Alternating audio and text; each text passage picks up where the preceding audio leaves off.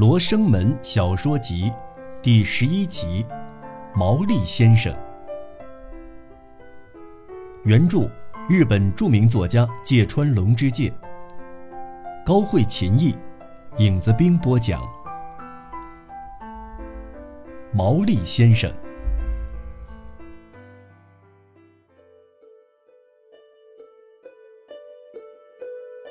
岁末的一个傍晚。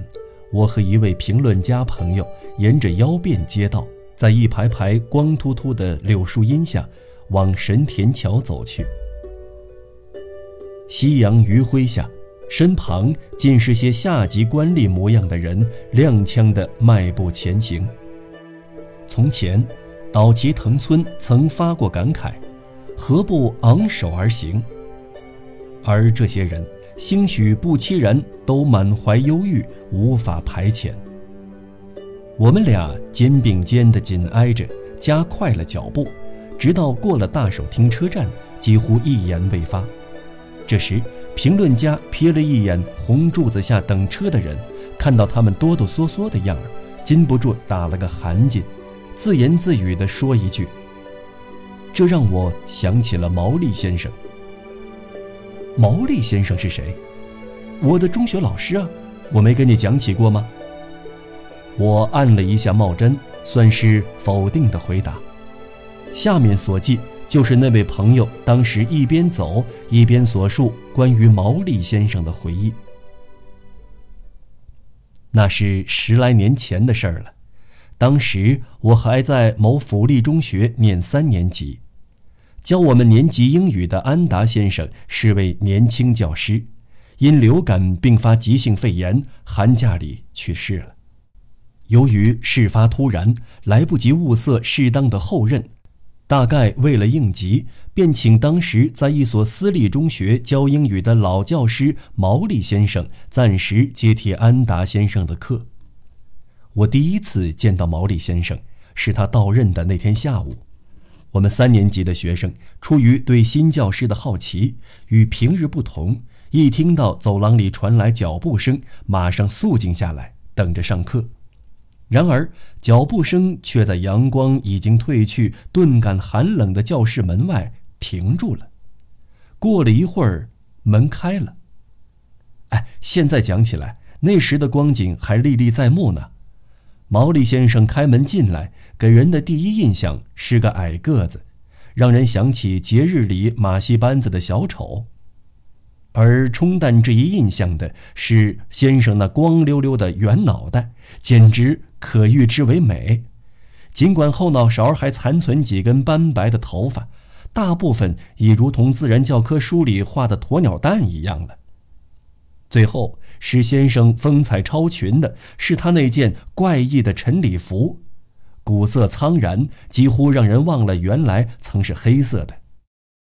然而，在略微显脏的翻领下，居然煞有介事地系着一条超艳丽的紫领带，宛如展翼翻飞的蛾子，给人的那份惊愕，至今还留在我的记忆里。因而，当先生跨进教室的那一刻，四下里不约而同发出强忍不住的笑声，也就不足为奇了。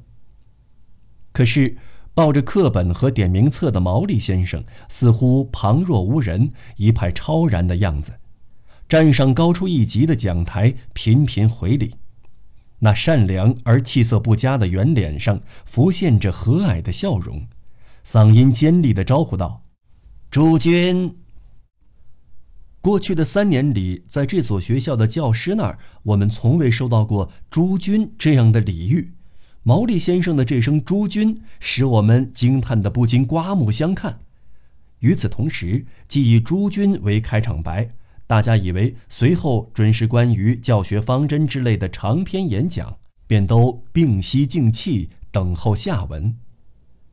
然而，毛利先生一声“诸君”过后，只是环顾一下教室，一时竟什么话都没有说。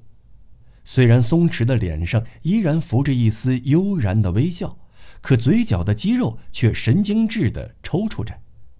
那双宛如宠物般清澈的眼睛不时露出焦急的神色。他虽然没有说出口，却似乎对大家有所哀求。哀求什么？遗憾的是，恐怕连先生自己也说不清。诸君。过了一会儿，毛利先生依然用同样的声调重复了一遍，接着好像要抓住这个回音似的，慌忙的加了一句：“从今天起，诸君的英语选读。”呃，由我来教。我们愈发好奇，静悄悄的一声不出，热切的盯着先生的脸。可是，毛利先生说完这句话，又用那哀求的眼神环顾一下教室，紧接着像弹出的弹簧，冷不防坐到椅子上。他摊开点名册，搁在已经翻开的英语课本旁边，瞥了一眼。这个开场结束的如此突然，令人失望，可说大失所望，甚至感到一种滑稽。这就不去多说了。幸而在我们笑出声之前，先生已经从点名册上抬起那双宠物般的眼睛，即刻叫起班上一个同学，而且还是以“君”相称。毋庸置疑，自然是叫他站起来进行译读的。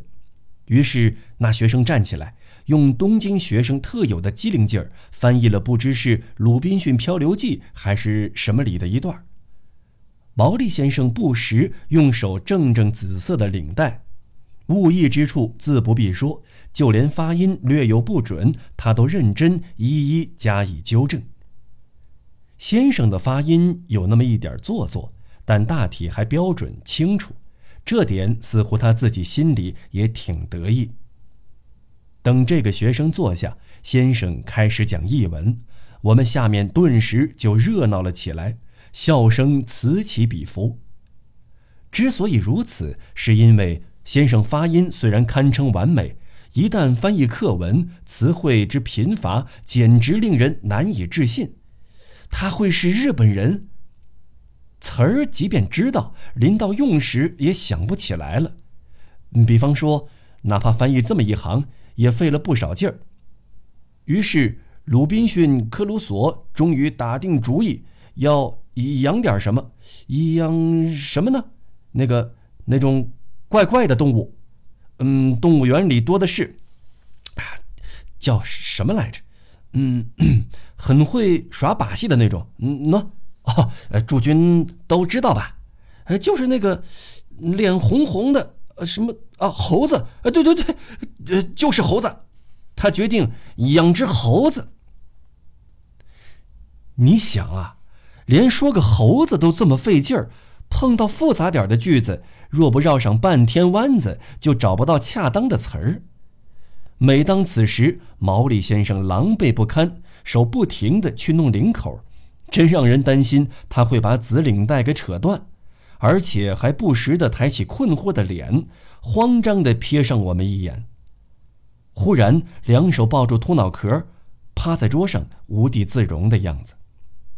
这样一来，本就矮小的身体像气球撒气儿瘪了下来，连耷拉在椅子上的两脚仿佛都悬在空中，晃晃悠悠的。这又逗引同学们觉得有趣，暗地里窃窃发笑。这样反反复复译了两三次，笑声也愈加放肆了。最后，竟连第一排的学生都公然大笑起来。这笑声让善良的毛利先生多尴尬。现在回想起那刻薄的声音，不禁要三咽其耳啊！可是毛利先生依旧奋勇地继续翻译，直到响起课间休息的喇叭为止。好容易念完最后一段，他又以悠然的姿态回礼，仿佛忘了方才那番恶斗，神态自若地步出教室。紧跟着我们就哄堂爆笑，故意乒乒乓乓的掀桌盖还有跳上讲台的，戏仿毛利先生的姿态及声调，秀给别人看。更叫我忘不了的是，带着班长袖标的自己，向围在身边的五六个同学得意忘形地指点着先生误译的地方。可哪些是误译呢？说实在的，当时连我自己都搞不清楚那算不算是误意，完全是徒自逞能而已。过了三四天，一天中午午休时间，我和五六个同学凑在器械操场的沙坑那里，穿着粗呢制服的后背，让冬天的阳光晒得暖洋洋的，七嘴八舌地议论着即将到来的期末考试。这时，体重号称有六十八公斤的丹波先生正和别的学生一起挂在单杠上，大喊一声“一二”。就跳到了沙坑上，他身上只穿件西装背心，头戴运动帽，向我们这边走过来，问道：“新来的先生怎么样？”丹波先生也教过我们年级的英语，以爱好运动闻名，而且擅长吟诗，在那些讨厌英语的柔道和剑道的勇士中颇负众望。经先生这么一问，一位勇士。抚着棒球手套说：“呃，嗯，不，哎，怎么样？大家都觉得呀，教的不怎么样。”他回答时一反常态，非常腼腆。丹波先生用手帕掸掸裤子上的沙子，一脸得意的笑道：“难道连你都不如？比我当然强了，那还有什么好抱怨的？”勇士戴着手套，搔了搔头。吞吞吐吐的把话缩了回去。这时，我们班的英语秀才扶了扶深度近视镜儿，用与年龄不相称的口吻反诘道：“可是，先生，不管怎么说，我们都是打算报考专科学校的，最好还是让有能耐的先生来教。”然而，丹波先生依旧打哈哈说：“不就这么一个学期吗？跟谁学还不一样？”嗯，那毛利先生只教一个学期吗？这个问题似乎触到丹波先生的要害。老于世故的丹波先生故意避而不答，摘下运动帽，使劲掸了掸平头上的沙土，猛地向我们扫视了一圈，巧妙地绕开话题说：“是呀，毛利先生是古板了些，和我们有些不大一样。今天早上坐电车。”看到毛利先生已坐在车里，快到换站的时候，他就大喊：“卖票的，卖票的！”让我觉得又可笑又难为情。他真是与众不同啊！关于毛利先生这方面的事儿，不用丹波先生提，我们就知道一大堆。呃，还有啊，听说雨天，毛利先生身穿西服，系上木屐就来上课了。他腰上老挂的那个白手帕，大概是包便当的吧。还有人看见毛利先生抓电车手环吊环的毛绒手套，竟是窟窿眼儿呢。我们围绕着丹波先生，七嘴八舌议论纷纷，净说些无聊话。大伙儿，越讲越欢。大概受到这种气氛的感染，丹波先生用手指挑着运动帽转转，也津津乐道起来。哈，还有呢，呃，那顶帽子也是老古董了。此话刚出口，鬼使神差，毛利先生矮小的身影竟悠然出现在两层建筑的教学楼门口，恰好面对器械操场，离我们仅十来步远，头上正戴着那顶古董礼帽，照例是一只手煞有介事地摸着那条紫领带。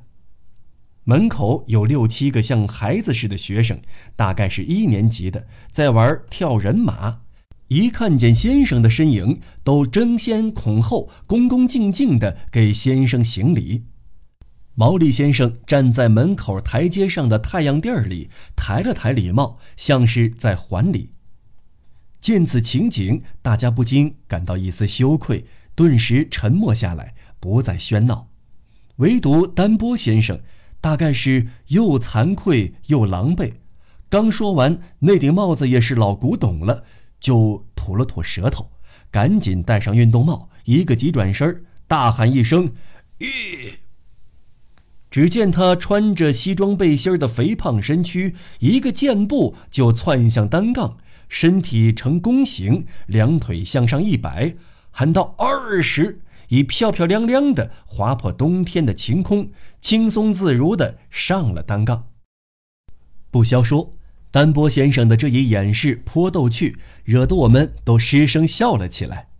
方才器械操场上一时金口不语的学生，仰望着单杠上的丹波先生，宛如棒球赛场上的啦啦队，哗啦啦一片，鼓起掌来起哄。自然，我也跟大家一道齐声喝彩。可是，喝彩的同时，出于良知，我有点儿憎恨单杠上的丹波先生。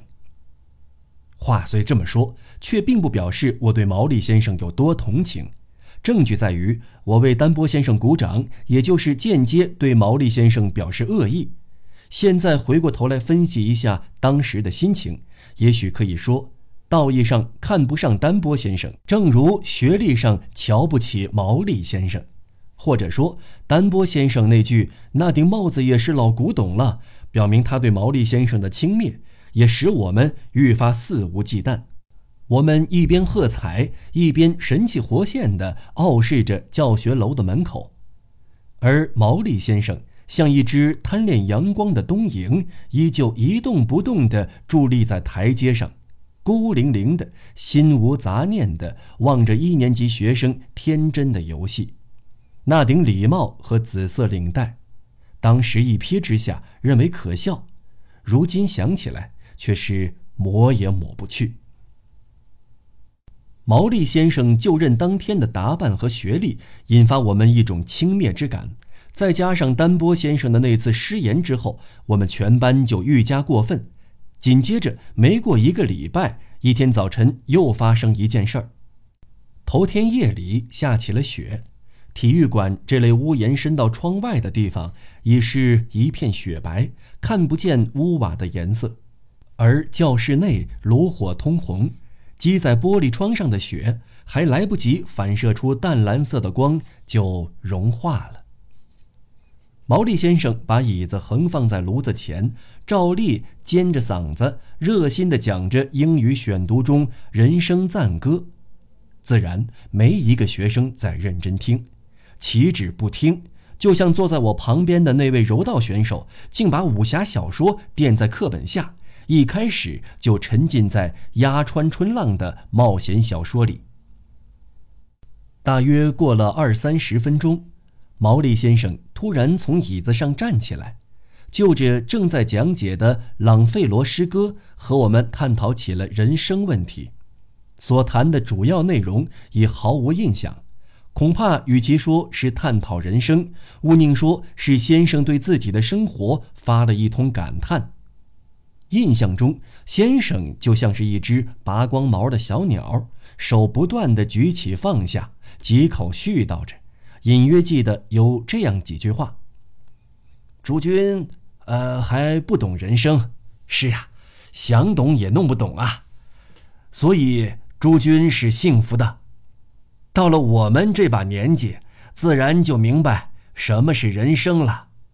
是啊，烦恼的事儿多着呢。”就拿我来说吧，有两个孩子，那就得供他们上学呀。一上学呢，哎，一上学，学费呢？是啊，要交学费的呀，对吧？所以让人苦恼的事儿多着呢。他竟对我们这些不小事的中学生诉说起生活之艰辛，也许他没打算讲，却不由得诉起苦来。先生的心情，我们当时根本无法理解。毋庸说，我们只看到诉苦这事儿的滑稽一面，在先生诉说的当中，一个个反痴痴地笑了起来。只不过没像往常那样轰然大笑，大概是因为他那身寒颤的衣服，扯着尖嗓门说话的神情，简直就是一副苦难生活的化身，故而多少让人有些不忍。我们的笑声虽没变得更大，可没过一会儿，我邻座的柔道选手却突然丢开他的武侠世界，气势汹汹，猛地站了起来，发话道：“先生，我们来上课是为学英语，要是您不想教的话，我们也就没必要待在教室里了。如果您还想接着刚才的话讲下去，那我马上就去操场。”说完，该学生死死地板着脸，一屁股又坐回位子上。我从未见过像毛利先生当时那副诧异的表情。先生好似遭雷击一般，半张着嘴，直挺挺站在炉子旁，盯着那个学生彪悍的面孔，有一两分钟之久。过了一会儿，他那宠物般的眼睛里突然闪过一丝哀求的神色，急忙用手摸摸那条紫色的领带。把秃脑袋往下低了两三下，说道：“呃，哦，呃，是我失职，呃，我错了，向诸君深表歉意。诚然，诸君是为了学英语才来上课的，我没教诸君英语，是我的错，我错了，向大家深表歉意。喏，呃，这就向大家深深道歉。”他脸上挤出哭一般的笑貌。同样的话一说再说，红红的炉火映在他上衣和肩部的下摆上，那些磨损之处就更加显眼。不光如此，每当先生低下头来，秃秃的头顶上也映出一圈亮光光的古铜色，愈发像只鸵鸟蛋了。然而，这可悲的一幕，当时在我眼里，不外乎道出先生作为教师的恨事而已。毛利先生这般讨好学生，是为了免得丢饭碗罢了。所以，先生是因为迫于生计才为人师，并非有志于教育。我懵懵懂懂形成对先生的批判，不光是对他服饰学识的轻蔑，进而对他的人格也轻蔑起来。我将胳膊支在英语选读上，以手托腮，发出一阵阵狂笑。先生站在熊熊炉火前，一副好似灵肉都在饱受刨落的样子。当然，发笑的不止我一人。正当先生惶惶不安、频频道歉之际，让先生下不来台的柔道选手瞟了我一眼，露出狡黠的坏笑。接着，马上又读起藏在课本下面的鸭川春浪的冒险小说，直到下课铃响，毛利先生比平时更加语无伦次，拼命翻着朗费罗令人怜爱的诗句：“Life is real, life is earnest。”人生是真实的，人生是真诚的。那张气色很差的圆脸上汗津津的，像是不断向什么哀告似的，喉咙仿佛哽住一般的尖利的诵读声，至今还萦绕在我的耳畔。然而，隐蔽在这尖利声音背后的那悲惨的千万众生的声音，当时听来是如此刺耳，其含义却是太过深刻了。因此，课堂上我们只觉得又倦又乏，有不少人像我一样无所顾忌地打着哈欠。可是，我们身材矮小的毛利先生仍旧笔直地站在炉旁，全然不顾飘过窗外的雪花，脑子里的法条仿佛上足了弦，不停地挥舞着手里的课本，声嘶力竭地喊着：“Life is real, life is earnest。” Life is real, life is earnest。情况既然如此，一个学期的雇佣期满，即便再也没有见到毛利先生，我们只感到高兴，绝无惋惜之情。或者说，对先生的去留，我们是那么冷淡，以致连高兴都谈不上。我自己尤其如此。之后的七八年，从中学到高中，又从高中到大学，之后步入成年，甚至都不记得有过这样一位先生，全无一点珍惜的情谊。大学毕业的那年秋天，确切地说，约在十二月初，日暮时分，雾霭弥漫，林荫道上的杨柳和梧桐早已黄叶分披，瑟缩在寒风中。那是一个雨后的夜晚，我在神田的旧书店间转悠，淘到一两本欧战以来突然锐减的德文书。晚秋的寒气袭人，我竖起大衣领，偶然路过中西洋品店，不由得顿时恋慕起那喧闹的人声和热腾腾的饮料来。于是漫不经心地走进一家咖啡馆。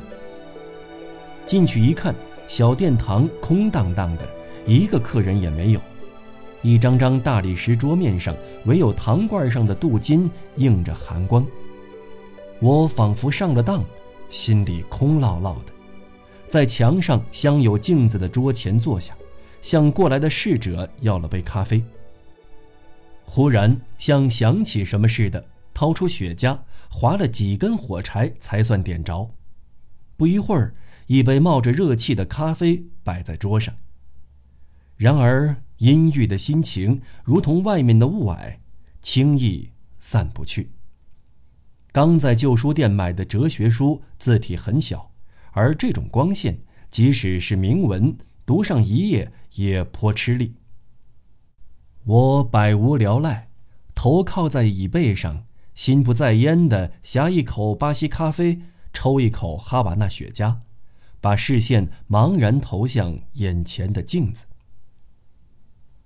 首先映在镜子里的是上二楼去的楼梯侧面，接着是对面的墙，刷了白漆的门，贴在墙上的音乐会海报之类，宛如舞台的一个布局，清晰而又冰冷。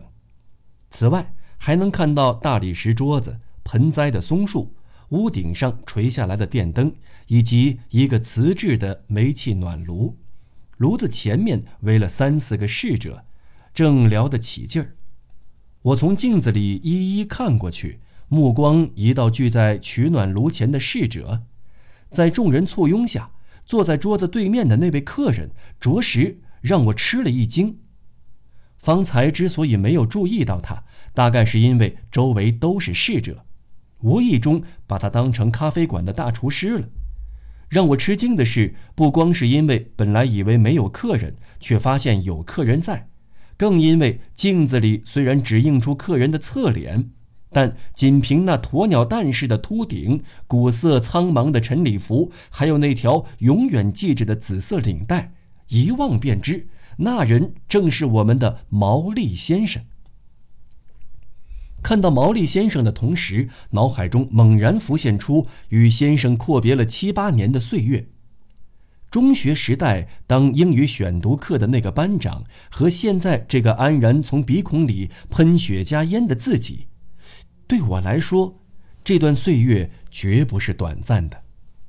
虽说时光的洪流能冲走一切，但对这位超越时代的毛利先生却是奈何不得。现在，在这间入夜的咖啡馆里。和逝者同桌共坐的老者，依然是那位在夕阳都照不进的教室里教我们选读的先生，还是那样的秃顶，那样的紫色领带，那样的尖嗓门一切都依然如故。说起来，先生现在不是依然扯着尖嗓门，正几口去给几个侍者解释着什么吗？我不禁淡淡一笑，忘了刚才的烦闷。伸着耳朵去听先生的声音。你看，这儿的形容词是修饰名词的。嗯，喏，拿破仑是人名吧？所以，呃，就叫名词，明白了吧？再看这个名词，嗯，看到后头的这个了吗？紧跟在这个后头的，嗯，知道这是什么吗？喂，哎，你知道吗？呃，关关关关呃关系名词。一个侍者结结巴巴地回答道：“什么关系名词？没有关系名词一说，是关系……呃呃呃呃关系代词。对对对，呃，是关系代词。代词的意思就是，no，呃，就是代表拿破仑这个名词的，呃，是吧？代词者就是代替名词之词嘛。”看来，毛利先生是在这家咖啡馆里教侍者英语。于是，我又把椅子挪了挪，换个角度从镜子里看过去。果然看到桌上摊着一本翻开的像教材一样的书。毛利先生一个劲儿的在那页上指指点点，不厌其烦的做着解释，就连这个举止都和从前一模一样。所不同的是，站在他周围的侍者和当年我们那些学生正相反，肩并着肩，双目炯炯，聚精会神，认真倾听先生忙忙叨叨的解说。我望了一会儿这镜中的情景。不禁对毛利先生油然升起一种亲切之感，索性走过去和先生叙叙旧。可是只有短短的一学期，仅在教室里见过面，怕是先生不会记得我了吧？即便记得，我突然又想起当时我们发出的那种带恶意的笑声，便改变了主意，还是不打招呼，远远表示敬意的为好。正好咖啡也喝完了，我扔掉剩下一小截儿的雪茄，悄悄从桌边站起来。尽管轻手轻脚，还是引起了先生的注意。我站起来之际，先生那张气色不佳的圆脸，连同那有些许污秽的领口和紫色的领带一起转向这边。先生那双宠物般的眼睛，正好在这一瞬间和我的眼睛。在镜子里相遇了。正如我刚才预料的，先生眼里果然没有一丝与熟人相遇的神色，那一闪而过的眼神里，唯有一抹乞求与哀伤，是我们所熟悉的。我低下眼，从侍者手里接过账单，默默走到咖啡馆门口的柜台去结账。坐在柜台里的领班和我很熟。头发梳得整整齐齐，一副百无聊赖的样子。那边有人教英语，是店里请来的先生吗？我一面付钱，一面问道。领班望着门口来往的人群，神情不屑地说：“什么呀？哪儿是请来的？每天晚上都来，呃，然后呢，就在这儿教英语。听说是个老掉牙的英语教师，没人雇他。”大概是闲得慌才跑到这儿来吧，叫一杯咖啡就在这儿泡一个晚上，还谁稀罕呀？听了这话，我脑子里蓦然浮现出毛利先生那不为人知的哀求的眼神。啊，毛利先生，我仿佛现在才明白，才理解先生那高尚的人格。如果有天生的教育家，那先生就是。对先生来说，教授英语如同呼吸空气，一刻都不能间断的。如果强令停止，就会像植物失水，先生那旺盛的精力即刻就会枯萎掉的。是教英语的旨趣，促使他每晚特地跑到咖啡馆来喝上一杯，绝非像领班说的是为了排遣。尤其我们从前曾经怀疑过先生的诚意，嘲笑他是迫于生计，现在想来真是大错特错，悔愧难当。说他是为了排遣也罢，迫于生计也罢，世人这种庸俗之见，造成毛利先生多少苦恼。身处这苦恼之中，先生不改悠然之态，依然是那条紫色领带和小礼帽。比堂杰克德还勇敢、还坚定地翻译下去。但是，先生仍不免痛苦，眼里闪现出向他的学生，或不妨说向他面对的整个社会，祈求同情的神色。刹那间，感慨万千，不知是该哭还是该笑。我把脸埋在大衣领里，匆匆走出咖啡馆。而身后，毛利先生还在那亮得发出寒光的灯下，幸好没有其他客人，依然扯着那不变的尖嗓门，热心地给几多逝者讲授英语。代替名词的词儿就叫代词，是吧？代词，明白了吗？大正七年，一九一八，十二月。